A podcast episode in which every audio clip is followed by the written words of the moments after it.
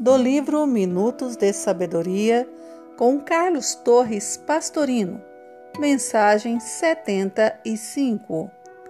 Não se esqueça de que qualquer que seja sua posição na vida, há sempre dois níveis a observar: os que estão acima e os que estão abaixo de você. Procure colocar-se algumas vezes na posição de seus chefes e outras vezes na posição de seus subordinados.